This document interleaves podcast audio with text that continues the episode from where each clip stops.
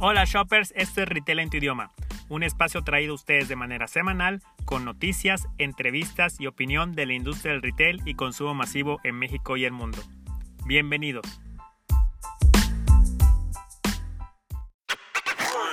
La sed de la mala en México. El 6 de agosto se conmemoró el Día Mundial de la Cerveza y se iban a conocer datos muy interesantes de su consumo en México.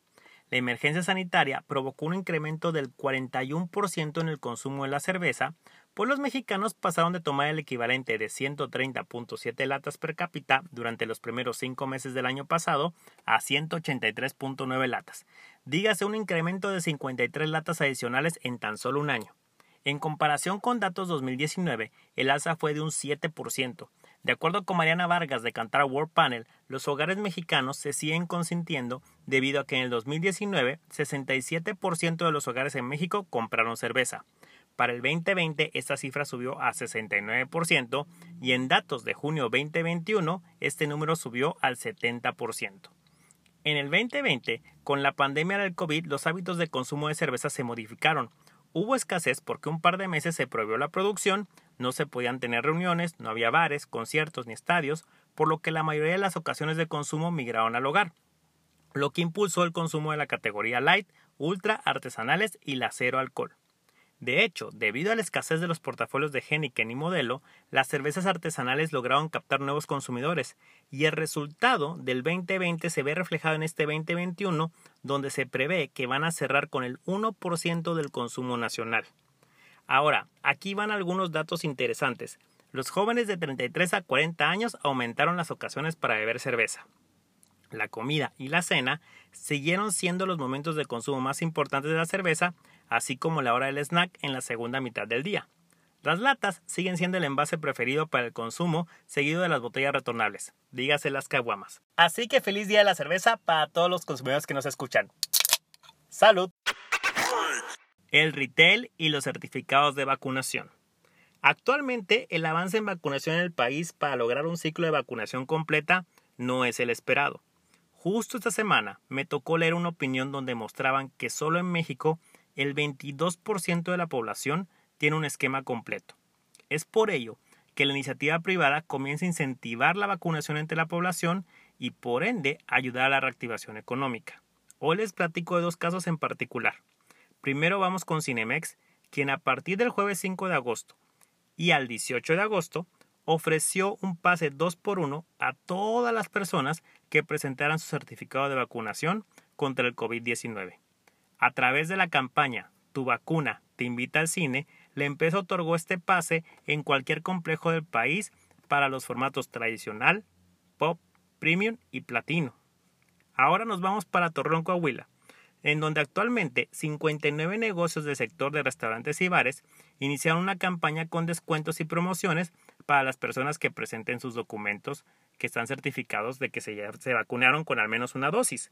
Las promociones son variables por cada negocio, pero en sí van desde ofrecer bebidas de cortesía hasta descuentos directos en el consumo total.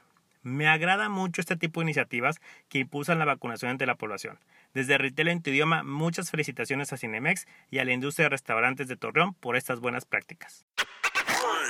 Justo le entra a los lácteos. Así como lo escucharon, el supermercado en línea comienza a desarrollar su marca propia y lo realiza a través de la categoría de lácteos.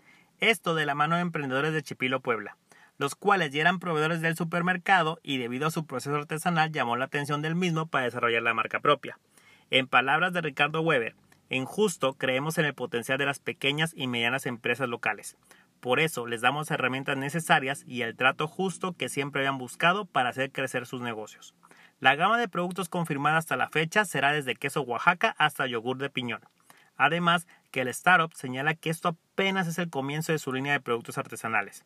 Un dato sobresaliente es que toda esta línea de productos lácteos viene de un rancho 100% autosustentable. Creo que era solo cuestión de tiempo para que este supermercado en línea, que vaya que le está rompiendo y va avanzando de poco en poco, pero con pasos súper firmes, es que ingresara en la creación de una marca propia. Les recuerdo que las marcas blancas son las de mayor crecimiento desde hace algunos años y su consumo se potencializó durante la pandemia. Actualmente Justo continúa con una cobertura en la Ciudad de México, Querétaro, Guadalajara y Puebla, con planes de expandirse a más estados de la República. El pan Esta más que noticia son datos que me encontré en un artículo de Business Insider y se me hizo muy interesante compartírselos porque no es común que existan muchas notas sobre el comercio informal.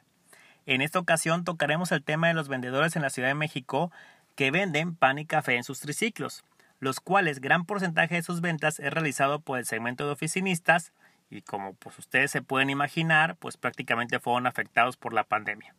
Un ingreso diario por la venta de café y pan ronda aproximadamente en los 500 pesos diarios en una jornada de 8 horas, más o menos 5 a mediodía, 5 de la mañana a mediodía de, de la tarde. Los precios del café cuestan entre los 8 a 15 pesos, mientras que el pan entre 8 y 10 pesos. Y usualmente para poder vender en estos triciclos, el proceso es emplearse con algún patrón, el cual le otorga el medio de transporte, los termos para café y el canasto para el pan. También este se asegura que sus vendedores en sus triciclos puedan circular libremente en las alcaldías de la Ciudad de México en donde se encuentren sin que se les retire la mercancía. Se les asigna un lugar e inclusive se les asigna un horario. Ahora bien, si hubiese alguien que quiere independizarse, la inversión que tiene que realizar puede ser más de 6 mil pesos.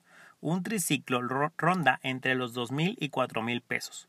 Los termos de café rondan entre los 600 y 1200 pesos y pues entre más grande mucho mejor. Y el canasto para el pan va desde los 200 hasta los 600 pesos, dependiendo del material que se requiera. A todo esto todavía hay que agregarle la materia prima como el pan, el café, la leche, crema, agitadores, vasos y productos varios. El negocio del café y pan en México es un comercio informal por así llamarlo, pero es un mercado nada pequeño, Tan solo en 2018, el sistema de comercio de vía pública registró más de 100.000 comerciantes ambulantes en las 16 alcaldías de la Ciudad de México. Y no solo el negocio va en la venta del pan y el café, existen otros tipos de negocios secundarios alrededor de este, como en Facebook, donde existen páginas que pueden rentar triciclos para trabajar a 100 pesos la hora. El costo para expedir un permiso para vender en vía pública es de 10.25 pesos y tiene una vigencia de hasta tres meses. Y quien no tiene este permiso, que son muchos de ellos, se les puede sancionar con una multa que corresponde a un día de ingreso y adicional confiscar todas sus cosas.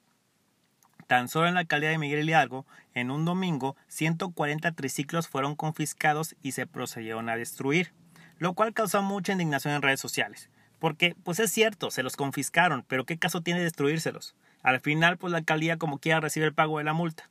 Pero bueno, estos son datos del negocio del pan y café en los triciclos ambulantes de la Ciudad de México.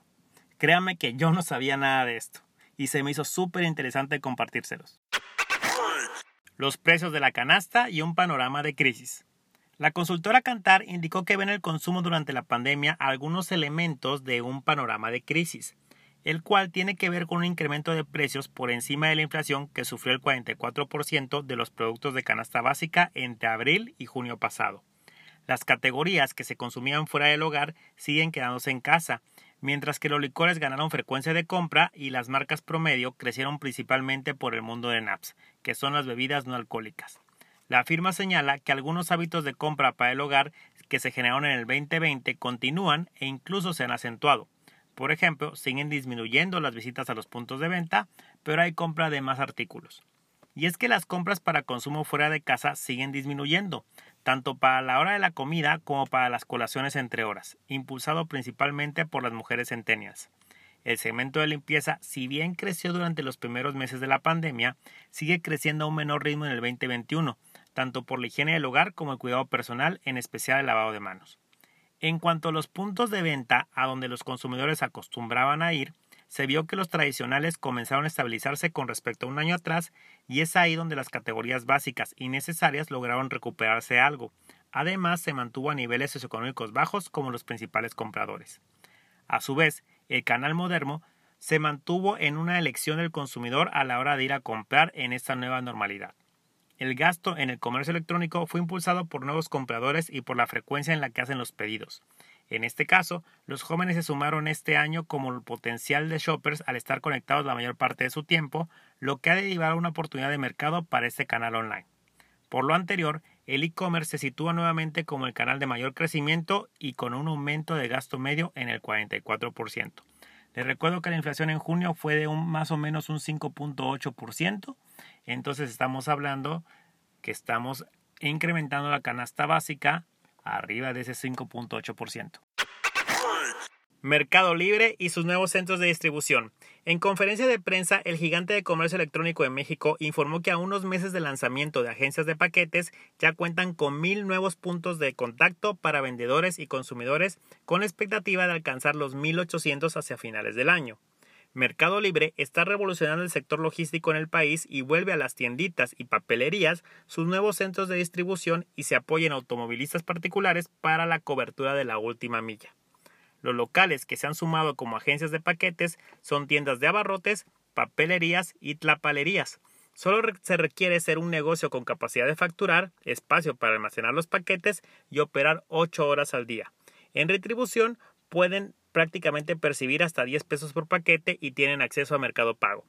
En tanto, el proyecto de Mercados Envío Extra es sumar repartidores independientes a su red logística.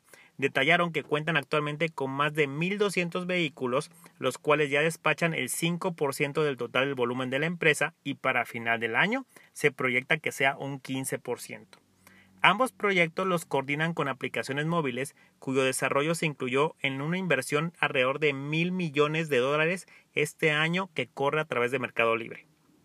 Durante el segundo trimestre la compañía creció 76% sus ingresos a un total de 258 millones de dólares solo para las operaciones en México, que se traduce a un 30% de crecimiento en productos vendidos, superando las 10.000 entregas diarias. Así que ya saben, cualquier persona con un espacio adicional en casa, con capacidad de facturar o con un tiempo para autoemplearse repartiendo mercancía, Mercado Libre puede ser una buena opción.